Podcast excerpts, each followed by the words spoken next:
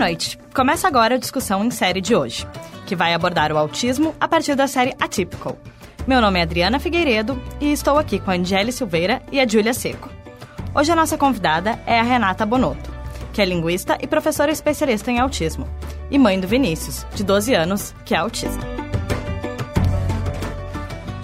Então, Renata, a gente queria que tu falasse um pouco como foi o diagnóstico do Vinícius, como que o autismo surgiu na tua vida. Ok. Então, bom, o Vinícius é a grande razão, né, do meu envolvimento com o autismo. Por volta dos dois anos, ali a partir dos 18 meses, ele começou a ter algumas características que estavam nos chamando a atenção, nos, nos causando algum estranhamento. Na época ele estava numa escola de educação infantil e também nós fomos chamados pela escola, né? Uh, e os profissionais, a diretora especificamente, a coordenadora pedagógica, disseram para gente que eles estavam um pouco preocupados com o Vinícius, que às vezes parecia que ele não ouvia. E, enfim, uh, solicitaram uma audiometria, né? Naquele mesmo período, a gente em casa já tinha percebido que ele tinha alguns comportamentos estranhos. Por exemplo, ele começou a roer a unha, né? E a gente achava estranho uma criança com menos de dois anos roendo unha. Por quê, né? E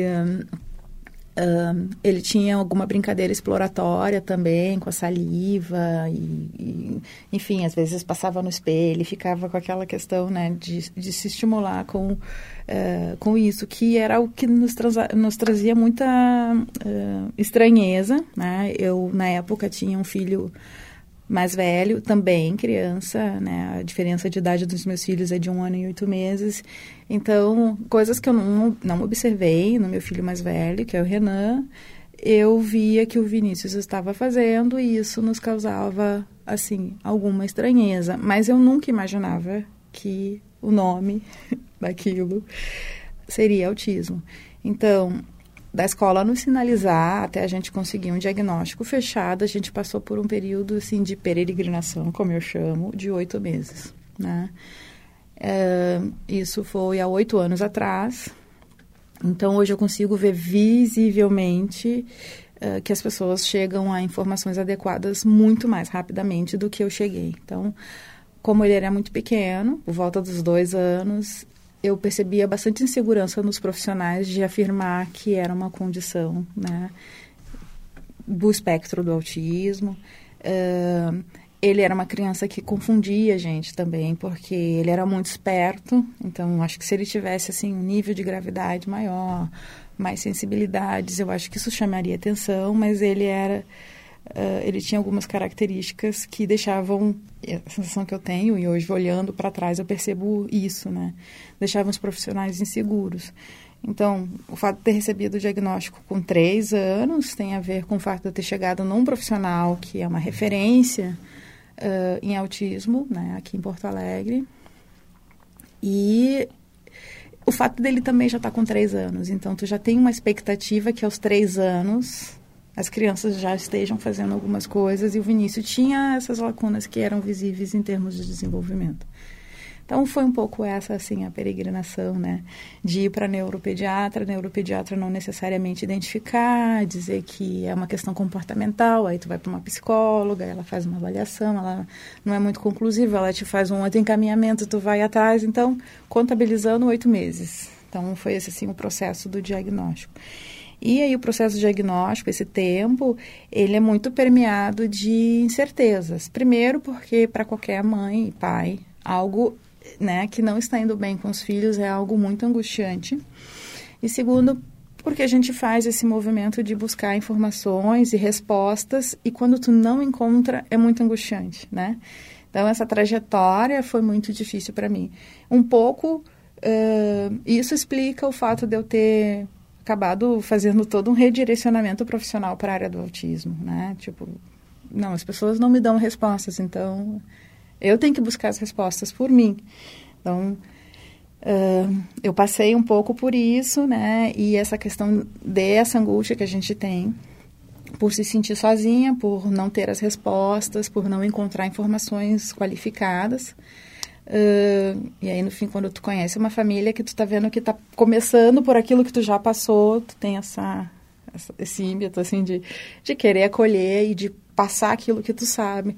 Então, uh, o diagnóstico e todo o envolvimento que eu tenho com a área do autismo vem muito dessa caminhada pessoal, né? Eu vejo que hoje algumas famílias que estão agora recebendo o diagnóstico, elas conseguem ser acolhidas muito mais rapidamente, elas conseguem acessar informações muito melhores e né, de uma forma mais, mais fácil. A internet está aí para ajudar e também para atrapalhar um pouco, mas enfim.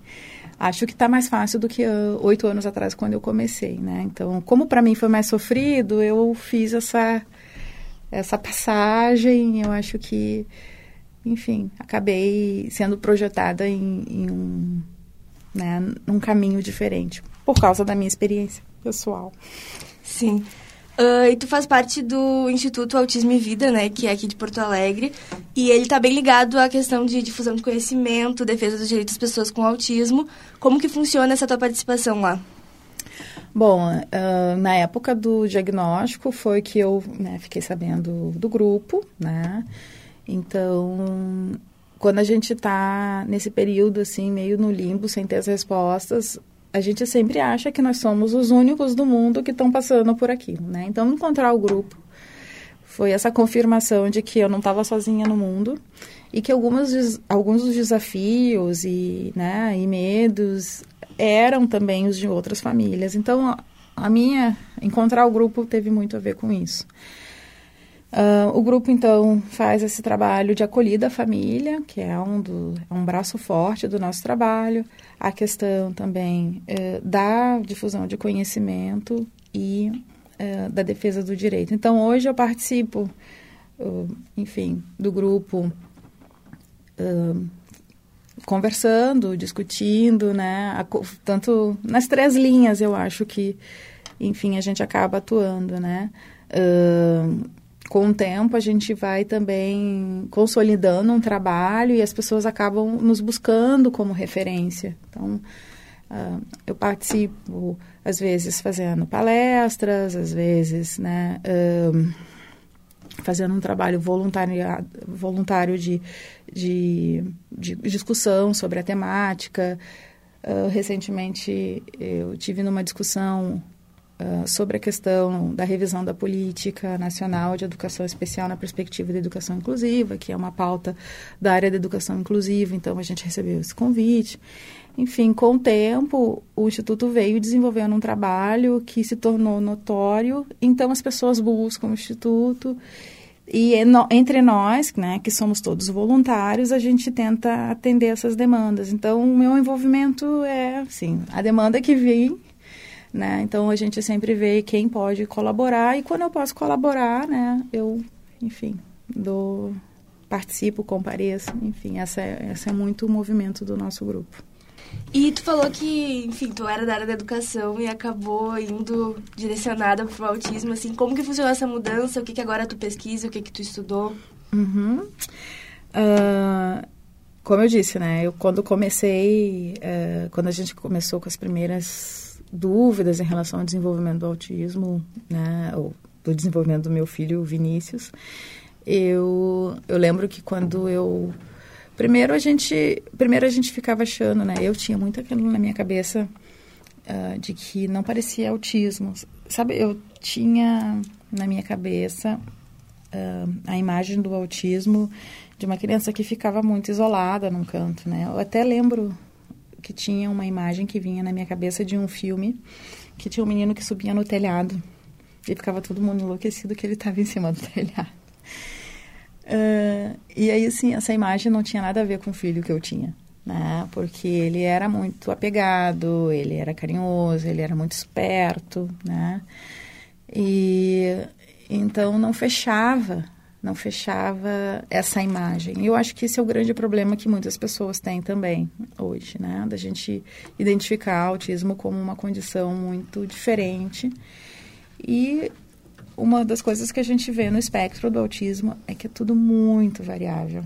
Né? Então a gente vai ter pessoas com características diferentes, com interesses diferentes. Talvez tu conheça alguém que, que é autista e você nem sabe que é autista, né? E, e fica mais fácil da gente identificar aquilo que nós chamamos de um autista grave, né? mas o espectro, a gente diz, é bem amplo. Quando eu comecei, há oito anos atrás, eu primeiro tive dificuldade de identificar, né? Mas, por exemplo, próximo ao diagnóstico, a gente já também suspeitava que poderia ser alguma coisa. Eu lembro que o primeiro médico que eu consultei, depois de que eu fui acionada pela escola, era minha, era pediatra, né?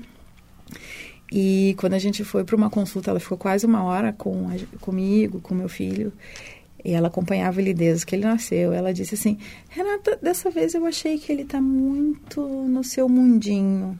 Foi o que ela usou, né? Quando ela falou isso, na hora eu disse: O que, que você pensou, Anícia? pensou em autismo? E porque quando a gente ouve essa frase, né, tá muito no seu mundinho, a gente em geral associa com autismo, ou eu associei, né? Só que ela não me disse nem que sim, nem que não. Né? E, enfim, uh, eu acho que como mãe, eu peguei, com todas as explicações que ela me deu, eu entendi que ela estava me dizendo que não. Mas ela não estava nem dizendo que sim, nem que não. Né? Eu fiquei com aquilo que eu gostaria de ouvir naquele momento. Com o tempo, né, como esse processo diagnóstico demorou muito, eu comecei a desconfiar também, né? E como essas respostas que eu esperava dos profissionais, elas não chegavam, o momento cai a ficha, né? Eu me dei conta, poxa, eu já sou grandinha, eu já tinha um mestrado nessa época, então o hábito de pesquisa já era algo familiar. Eu falei, assim, sabe uma coisa? Eu tenho que pesquisar, tenho que é, ver por mim mesma. Aí, internet. E aí, as primeiras pesquisas que eu fiz em português, elas, enfim, elas não ecoavam. Eu, enfim, achava as informações muito superficiais, eu não estava conseguindo entender direito. Eu comecei a ler inglês. E aí, quando eu comecei a ler inglês, as coisas começaram a fazer mais sentido. Tinha muito mais material em inglês. Eu achava que eles uh, eram mais consistentes, né? Hoje a gente tem muita coisa boa em português, graças a Deus. Mas naquela época não tinha. Então, uh, estudar sobre autismo uh, foi um caminho natural. E eu acho que eu tenho também um quê de pesquisadora. então, algumas coisas que aconteciam com meu filho me entregavam e eu ficava, por que, que é assim? O que, que será que está acontecendo? Então, eu fui muito impulsionada também a buscar respostas para as dúvidas e questões que eu tinha, né? Uh, e eu queria saber como eu poderia ajudar melhor ele, né? Então, esse caminho de, de acabar indo para a área estudar, teve muito essa, muito essa motivação. Eu não estou encontrando as informações. Uh, eu lidava assim com alguns profissionais que eu percebia que às vezes eles não tinham um bom, uma boa base de conhecimento. E isso me deixava bastante insegura, porque eu sabia que né, o tempo estava passando e ele tinha uma questão de desenvolvimento que a gente precisava tentar. Então, foi por aí que eu acabei fazendo um pouco essa transposição de uma área para outra. Né? Então, eu parei de trabalhar, uh, ou pelo menos diminui bastante a minha carga de trabalho na época que ele, uh, que ele recebeu o diagnóstico. Enfim, acho que a gente precisou se reorganizar um pouco enquanto família também. Então, só que estudar foi algo que sempre perpassou, né? Eu sempre estava procurando informação e até hoje a gente a gente acaba não não se livrando muito. Então, uh, depois de um tempo, eu comecei a considerar também fazer o doutorado, pensando em trazer alguma contribuição para a área, né, fazer alguma coisa que pudesse rele ser relevante aí para nós aqui no Brasil, enfim. Então, isso acabou me motivando a fazer o doutorado, né? Então, eu fiz o doutorado na área de informática da educação e pesquisei especificamente sobre comunicação aumentativa e alternativa a comunicação aumentativa e alternativa é uma sub-área da tecnologia assistiva, que ela visa principalmente a estimular, promover a autonomia e a participação social. Como meu filho até hoje tem restrições na fala e na comunicação, e aí eu ficava pensando o que, que a gente pode fazer para ajudar nesse, nessa área. Eu acabei indo estudar no doutorado por isso. Então, né, diante de tudo isso que eu comento, uh, me envolver profissionalmente nessa área e como estudiosa e pesquisadora sempre teve a ver com buscar respostas, né? E enfim, a gente vai encontrando algumas respostas ou pelo menos alguns indícios, a gente sempre vai no movimento de compartilhar com outros, né? E eu acho que assim, né, é, que surgiu assim esse, esse caminho para mim de atuação nesse campo também, né? que eu acho que é né, bem bem legal. Eu me sinto realizada fazendo isso também, porque a gente ajuda uh, crianças, a gente uh, estimula né, crianças, adultos, a gente acaba. Eu me sinto útil nesse sentido, né, de colaborar, de criar um mundo melhor, né, para todos, mas também para as pessoas que têm autismo, né, muitas às vezes têm um potencial, né, acho que em geral todas têm um potencial e que essa falta de conhecimento ou a nossa dificuldade em enxergar as coisas de um modo diferente acaba trazendo muitas barreiras para essa relação. Enfim, eu acho que a gente precisa de fato avançar nesse sentido. Tem uma palestra, um TED Talk que eu gosto muito, que né, o autor fala assim que um cérebro, né, é, é algo muito importante para a gente né, perder. E acho que cada pessoa em si tem o seu valor, né? E aí a gente tem que promover ao máximo que a gente consiga aproveitar o potencial de todas as pessoas, todas as pessoas têm a sua contribuição para dar, enfim. E, então, movimentar conhecimento, né? Uh, acessar as melhores técnicas que às vezes nos faltam no Brasil, enfim, ou que a gente ainda está caminhando para lá. É, é um grande propósito, né? Acho das pessoas que se interessam pela causa do autismo, né? E aí eu acho que eu me insiro assim também nesse grupo ali que, enfim, está querendo buscar assim esse outro olhar e esse outro caminho, né, para promover aí o desenvolvimento de todos, né? Falando nessa questão de buscar informação e de movimentar o conhecimento, hoje o tema da discussão em série veio a partir da série Atípico, que é uma série sobre um menino adolescente que tem autismo e que está inserido numa escola regular e querendo descobrir as coisas como adolescente e a sua família também. Então, o que eu tenho para te perguntar a respeito disso, primeiramente, é como que tu vê essa série na questão de informação? Ela ajuda as pessoas a quererem entender melhor o que é autismo?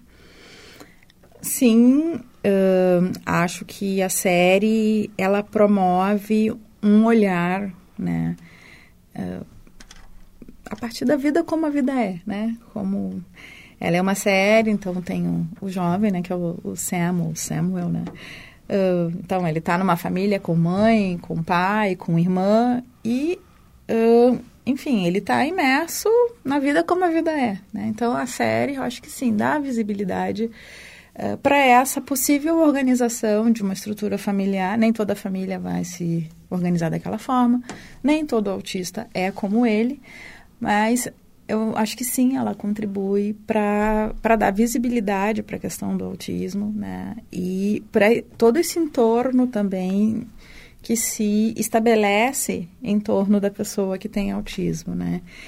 Um, é bem interessante, assim, que da primeira para a segunda série a gente vê algumas uh, modificações, né? Então, acho que a primeira, a primeira temporada se preocupou muito com essa questão dele ser um jovem que estava querendo resposta, que estava querendo se des, des, descobrir, né? Então, ele tinha interesse na questão uh, do envolvimento com outras mulheres. Então, ele vai buscando né, se cercar disso.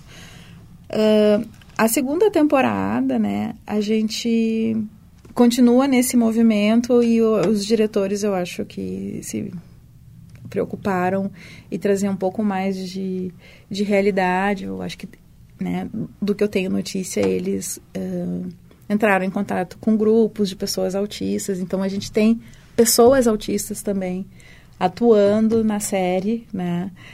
Então, bah, isso eu acho que é um, é um baita é, uma baita possibilidade de conscientização, uma, uma baita possibilidade assim de, de, de, ajudar as pessoas a entender de uma forma mais simples, né?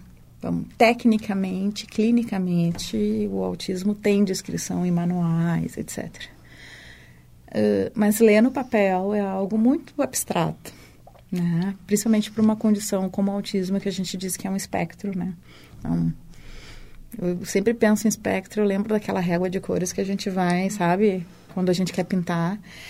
Então, não é um igual ao outro, tem tonalidades, tem diferenças. Então, o autismo é um espectro. Então, não tem como a gente encaixar numa caixinha só.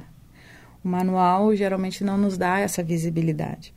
Então, né, eu lembro que alguém já disse, eu não sei quem é o autor, é quem conhece uma pessoa com autismo, conhece uma pessoa com autismo. A Typical é uma série que, enfim, nos mostra como é que é o Sam e como ele se comporta, né? Mas eu tenho, participo de grupos virtuais, grupos na internet. Esses dias, uh, um conhecido da Bahia estava dizendo que o filho dele é muito parecido com o Sam, né? Só que ele não fa ele fala muito pouco, o filho dele, né? E o Sam é bem falante na, na série. Mas eu achei super interessante, assim, esse simples fato dele dizer o meu filho é muito parecido com ele. Ou seja, ele identifica, ele assistiu a série, ele identifica muitas semelhanças. Uh, o Vinícius, meu filho, né, que ainda é mais novo, não se parece em nada com o Sam. Por algumas, algumas questões, acho que sim, né? Assim, de, de, estabelecer algumas rotinas, de querer que algumas coisas fiquem ordenadas de determinada forma, né? Acho que sim, né? O Vinícius usa os abafadores na escola também, o Samuel também usava. Então, acho que sim, tem algumas semelhanças, né? Mas, enfim, nenhuma pessoa é igual a outra, né? Sim. Uh, e o teu filho, ele tu falou que ele tem algumas restrições na fala, assim, então ele foi diagnosticado como de alta funcionalidade? Em geral, no diagnóstico, o médico não diz isso, né? Porque como o autismo é um transtorno do desenvolvimento, uh, não necessariamente, eu acho que esse tipo de, de colocação, né? Ah, é severa, moderado, é leve, eu acho que ele é mais... Uh, enfim, ela não necessariamente tem uma, uma, uma precisão né? As pessoas desenvolvem, né? E as rotas do desenvolvimento que cada um, né, tem oportunidade dependem de tantos fatores, né? É, o desenvolvimento do autismo não depende da pessoa em si. A gente sabe que existe uma questão de interação entre o como eu sou e as oportunidades de desenvolvimento que eu tenho os serviços que eu vou acessar, né? Então, quando o Vinícius recebeu o diagnóstico, ele recebeu um diagnóstico de que ele era um autista leve. Né? Mas, assim, o que, que tu espera de uma criança com três anos que faça, né? E quais são os serviços que ela consegue acessar, né? Então, o fato dele ter, não ter desenvolvido a fala, eu acho que tem um prognóstico, né? Uh, que impacta bastante, porque a questão da comunicação abre muitas portas para uh, para inserção, para inclusão, né, para o desenvolvimento, para o acompanhamento acadêmico, né? Então isso acabou ficando como uma barreira, né? E isso explica muito o fato de eu ter ido buscar comunicação alternativa, né? Uh, para ele, porque, ok, se a gente tem essa barreira, né, e no fim a gente nunca conseguiu trabalhar uh, não, não trabalhamos isso num, num, tempo que seria ideal, né? Por exemplo, antes dos seis anos é um momento extremamente ideal para se trabalhar desenvolvimento da linguagem. No campo da, da linguística, a gente fala de um período crítico para o desenvolvimento da linguagem, que é até aproximadamente os seis anos. Não que ninguém consiga desenvolver depois, mas porque tem toda uma questão da neuroplasticidade, né? Uh, enfim, de possibilidade de reorganização desse cérebro, que é importante, né? E nesse período ela é realmente crítica. Uhum. Então, acho que uh, o médico em si deu um diagnóstico para ele de que ele era leve, na época, né, com três anos. Hoje eu avalio que ele é muito mais um autista moderado, né, principalmente por causa da questão da linguagem. Mas a gente já viu de tudo, né? Eu já vi médico dizer que era um autista severo e com seis anos a criança estava na escola e se alfabetizou. Uh, eu já vi também o contrário. Um amigo diz, tem um amigo no instituto que dizia que as crianças caminham no espectro, né? Se o espectro fosse de severidade, se a gente fosse pensar em termos de severidade, né? Dos casos mais severos até os casos mais leves então, dependendo das oportunidades, das vivências, das intervenções, né, uh, a criança, né, ou a pessoa com autismo, né, porque a gente tem autista adulto também, elas vão caminhando no, elas podem caminhar no espectro também. Então, Então, para quem está interessado em assistir, a Typical é uma série original da Netflix, tem três temporadas e 28 episódios. A última temporada foi lançada agora há pouco, no dia 1 de novembro, e a série recebeu algumas críticas, né? Que ela tinha uma visão um pouco romantizada do autismo, porque o personagem, o Sam, ele é super empático com as pessoas e ele é muito bom em várias matérias na escola, por exemplo, em vários assuntos. Então, eu queria saber se tem algum ponto negativo da série que tu acha que foi uma desinformação ou que não retrata bem a realidade, por exemplo. É, como eu disse antiga, eh, antes, né? Como eu disse antes, eu acho que né, eu tenho uma palavra na área da linguística que a gente ou, ou da literatura que a gente diz verossimilhança, né? Então é uma série que com certeza tem verossimilhança, então parece com a realidade mesmo. Eles conseguiram fazer isso. As críticas, enfim, que às vezes as pessoas fazem, é, enfim, é, nesse, nesse caso né, do Sam, é porque ele mostra uma ponta do espectro que é a ponta leve. Né? E, enfim, as pessoas uh, têm um pouco esse receio de que a gente vá criando estereótipos, né? Algumas pessoas comentam que ah, parece que todo autista é gênio, né? Então tem essa essa questão, ai, todo autista é um gênio, né? Tem uma inteligência superior e não necessariamente. Então nesse sentido é que vem algumas críticas. Uh, se eu penso, se eu olho para trás na questão assim da aparência, né, ou de como os autistas são retratados, talvez não necessariamente em séries, mas uh, filmes, né? Então, tem um filme que é clássico, emblemático, que é o Rain Man. Uh, talvez um dos mais antigos que a gente tem. Então, a gente teve, se a gente olhar para trás, né? Eu lembro que tem um filme do... que era com Leonardo DiCaprio, uh, Gilbert Grape, né?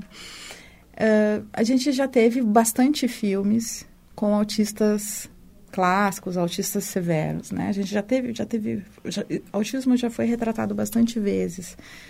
Se a gente retrata de um jeito, né, por exemplo, como um autista severo com muitas limitações, enfim, aí alguém vai reclamar que, ah, estão retratando o autismo como quadro da dor, enfim. Eu acho que a gente já fez bastante isso. Acho que é típico, chegam mostrando um autista que é possível, que acontece, que a gente sabe que existe. Uh, eu acho que é importante fazer esse retrato do espectro desse jeito, né? Na segunda temporada, como ele, quando eles incluem outros autistas, eu acho que fica legal esse contraponto, né? Porque aí tu vai ver também uh, melhor né, algumas questões ou alguns autistas, né, como é que eles se comportam e, e um pouquinho de como eles são, embora a gente não necessariamente consiga mergulhar uh, no, nesses autistas. Então, crítica sempre vai ter, né? Mas eu acho que eles fizeram um trabalho bem legal, né? Eu acho que melhor, inclusive, do que o trabalho que fizeram naquela novela da Globo, que tinha que Nossa, tinha uma autista, sim. né? Aquilo ali, aí, assim, eu acho que é, eles forçaram, assim, na, na verossimilhança. Começaram com uma autista muito grave e já terminaram com ela quase que sofrendo Sim. né, um, um, tendo um envolvimento é, uma amoroso. coisa bastante criticada. É, é, mas ali eu acho que falhou essa questão da verossimilhança, né? De, de, de, de, de retratar, né? Esse personagem de uma forma mais acurada. Mas, né, a gente dizia que tinha dia que ela estava tinha dia que ela era autista, tinha dia que ela não era. Sim. Enfim, mas a Typical especificamente, eu achei, eu particularmente, gostei muito do trabalho desenvolvido. Eu acho que tem muitas coisas que a gente pode pensar dali. Acho que a forma também de construir o personagem é, foi muito inteligente também, né? Então, tem uma série de coisas que acabam contribuindo, né? E o fato de ter incluído aí a perspectiva dos próprios autistas e terem chamado a, a, a, comunidade autista como eles fizeram para a segunda temporada, eu acho que foi muito legal mesmo. Sim. Outro ponto que eu acho interessante na série é a relação do Sam com a irmã, a Casey, que eles têm uma relação que eu acho muito legal, assim. Então eu queria te perguntar um pouco o que tu acha disso e como é que é a relação do Vinícius com o Renan. É, é muito legal. Né? Essa parte da, né, da parceria, de ter irmãos, eu também acho muito legal da, da, da série, né? Uh, e, enfim, acho que cada família tem a sua forma de também uh, se organizar para isso. Na, mas para falar do meu caso especificamente, o Renan, que é o meu mais velho, é uh, simplesmente fenomenal para o Vinícius, porque assim como aparece na série, uh, eles não necessariamente têm aquela preocupação, ai, é autista, né? Sim, entende um pouco como o autista funciona, mas não deixa de querer de se relacionar com ele como se fosse uma pessoa qualquer, né? Então, uh, é muito interessante, assim, o modo como esse, uh, a Casey e o Sam interagem, né? E a gente vê que tem muitas coisas de irmão da vida real, né? Briga. De, é, a, relações de amor e ódio, né? De, uh, de parceria, né? De, de apoio, uh, de estarem junto, de gostarem disso, mas também de, né? Enfim, de terem que negociar algumas coisas. E na minha casa é igual, assim, né? Eu acho que a relação do Vinícius com o Renan é muito linda de se ver, né? O Renan uh, é uma criança que, enfim, faz muito bem para o Vinícius. É engraçado que o Renan às vezes, o Renan é meio assim, ele, ele, eu digo que ele sofre em casa, o Renan, meu filho, porque eu acho que eu tenho um estilo mais tranquilo, meu marido também é mais tranquilo, meio caladão. E e o Renan, assim, ele é que nem um fogo de artifício dentro de casa, né? Uh, e ele é do corpo, então ele gosta de correr e tal. Então ele, o Vinícius não gosta de barulho, né? Mas ele já chega assim anarquizando perto do Vinícius e o Vinícius se entende com ele, né? Eles riem juntos, né? Uh, teve coisas assim que são típicos de irmãos, principalmente irmãos próximos, né? Que é aquela coisa de lutinha, eles lutavam, eles em casa. E o Vinícius sempre curte, né? Então, ele reconhece o irmão uh, né, como um parceiro e, e, ele, eu vejo que tem muito amor nessa relação.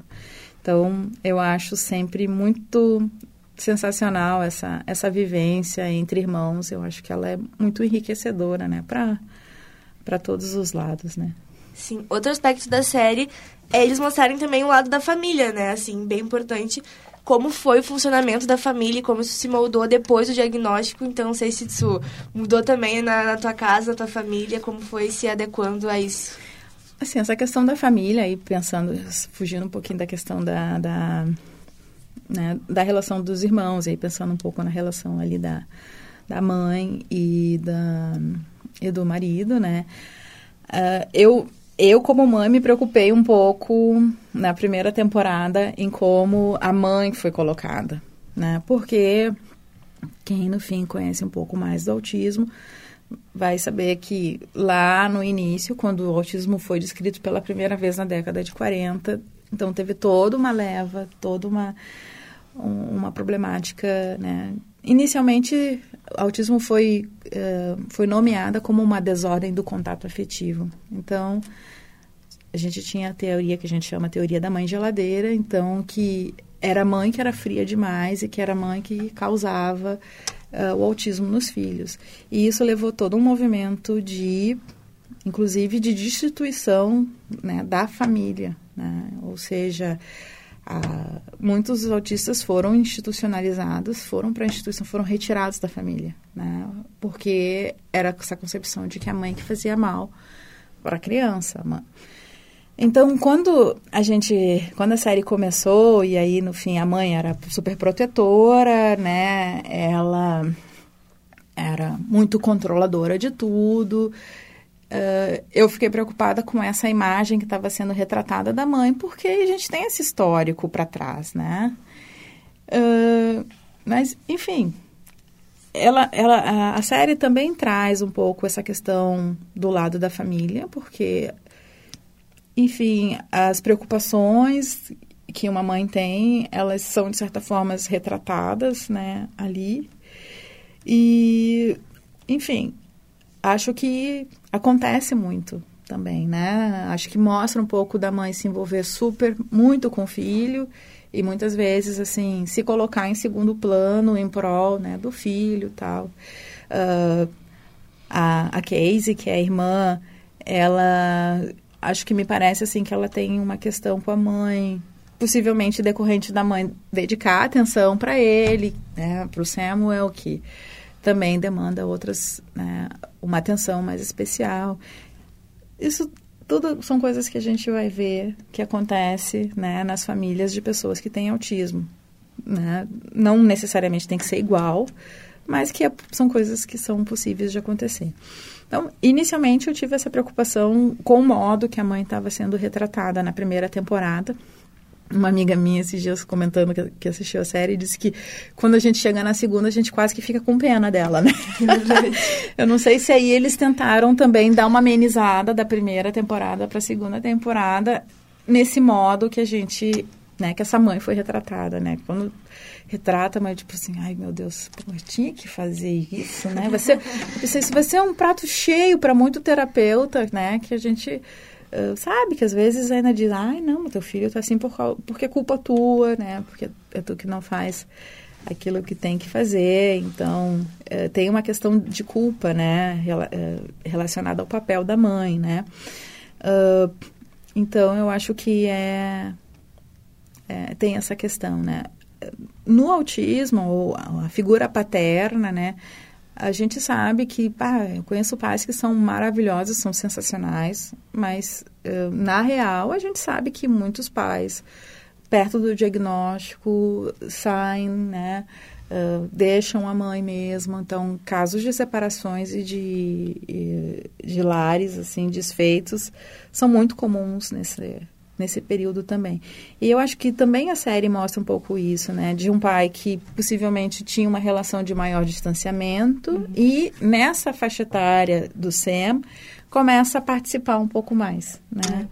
Então, enfim, acho que tem essa várias dessas nuances ali relacionadas mesmo à dinâmica familiar que são perfeitamente possíveis é, numa família né, de carne e osso como a gente conhece. Inclusive a própria questão da mãe ter que voltar a se descobrir como uma pessoa, não apenas como uma mãe, que eu acho que é uma coisa não só de mãe de autista, né? É uma coisa de mãe. É, no uhum. geral. É, ou, ou mesmo da família, né? Quando os filhos vão chegando numa idade que vão sair de casa, né? Tem até, tecnicamente, se fala da síndrome do ninho vazio, enfim. Acho que sim, esse é um movimento importante. No caso do autismo, especificamente ali com o SEMO, uh, tem muito a preocupação com a autonomia dessa pessoa, mas também uma preocupação com a proteção dela. Né? Então, na segunda temporada, uh, um, quando tem a questão da, da irmã ir para uma outra escola, né? Sim. Então, a irmã vai para uma outra escola, ela, ele já não vai ter aquele apoio, né? E aquele olhar de alguém que está na própria escola que ele. Aí já dá uma estremecida. Na segunda temporada eles vão falar, começar a falar da saída dele, né, do, do ensino médio para ingressar na universidade. Sim, e que é um momento de crise já de qualquer adolescente, ainda mais de um adolescente com autismo. Pois é, e aí no fim os pais Uh, até por causa aí do autismo, poxa, né? os pais vão sempre esperando o melhor, né? Que os filhos possam explorar o máximo do seu potencial. Mas a gente também vai sempre nesse... Uh, quando tu tem uma situação de autismo, isso fica menos como uma certeza para ti, né? Então, exemplo, acho que a maioria dos pais talvez tenham como expectativa para os seus filhos, vão crescer, vão ser educados, vão para a faculdade, ou vão, sei lá, fazer um curso técnico, ou vão trabalhar, vão casar. Então, a gente, em geral, faz essas projeções achando que isso é o é o dado, isso é o que vai acontecer. Pode ter variações, né? A gente nunca sabe que pode acontecer na vida, né? Um filho pode não querer fazer faculdade, um filho pode, né, uh, enfim, necessariamente não se, uh, querer casar, de repente uma pessoa se descobre com uma outra orientação sexual, são atravessamentos da vida comum. No caso do autismo, uh, não necessariamente os pais têm essa facilidade de traçar né, assim, essa expectativa, né, vai crescer, vai estudar, vai se formar, vai para a faculdade. Parece que as expectativas que tu vai tendo, elas precisam ser confirmadas um pouquinho antes, né? Ou que talvez elas não existam. Eu acho que, uh, né, infelizmente, para muita gente sequer isso é colocado como uma, uma possibilidade.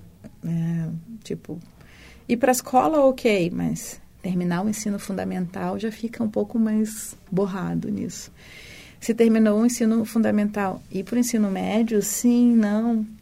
Isso não é tão certo como para a maioria das famílias, né? Então, acho que é, é, é uma questão interessante, assim, dessa busca por autonomia, né? Dessa busca, assim, pelo filho uh, busca, chegar a níveis de desenvolvimento, né? Uh, enfim, acho que a série traz um pouquinho disso, retrata um pouco dessa, dessa questão, né? Do que, que vai acontecer. Talvez o mais certo fossem os pais imaginarem que esse filho vai ficar dependente deles. Eu acho que na área da deficiência em geral, uh, talvez essa seja a perspectiva. E aí, quando a gente tem um, uma, um autista na família que vai desafiando isso, parece que é tu que tem que ir alargando essas expectativas. Diferente né, de uma família que tenha um, uma né, um, um, filho com desenvolvimento neurotípico, né? Acho que talvez esse seja o principal contraste, assim, que eu consigo pensar. E o Vinícius frequenta a rede regular de ensino? Sim, o Vinícius estuda numa escola municipal. Enfim, né? Eu acho que eu sou uma grande defensora da inclusão, batalhadora dessa área.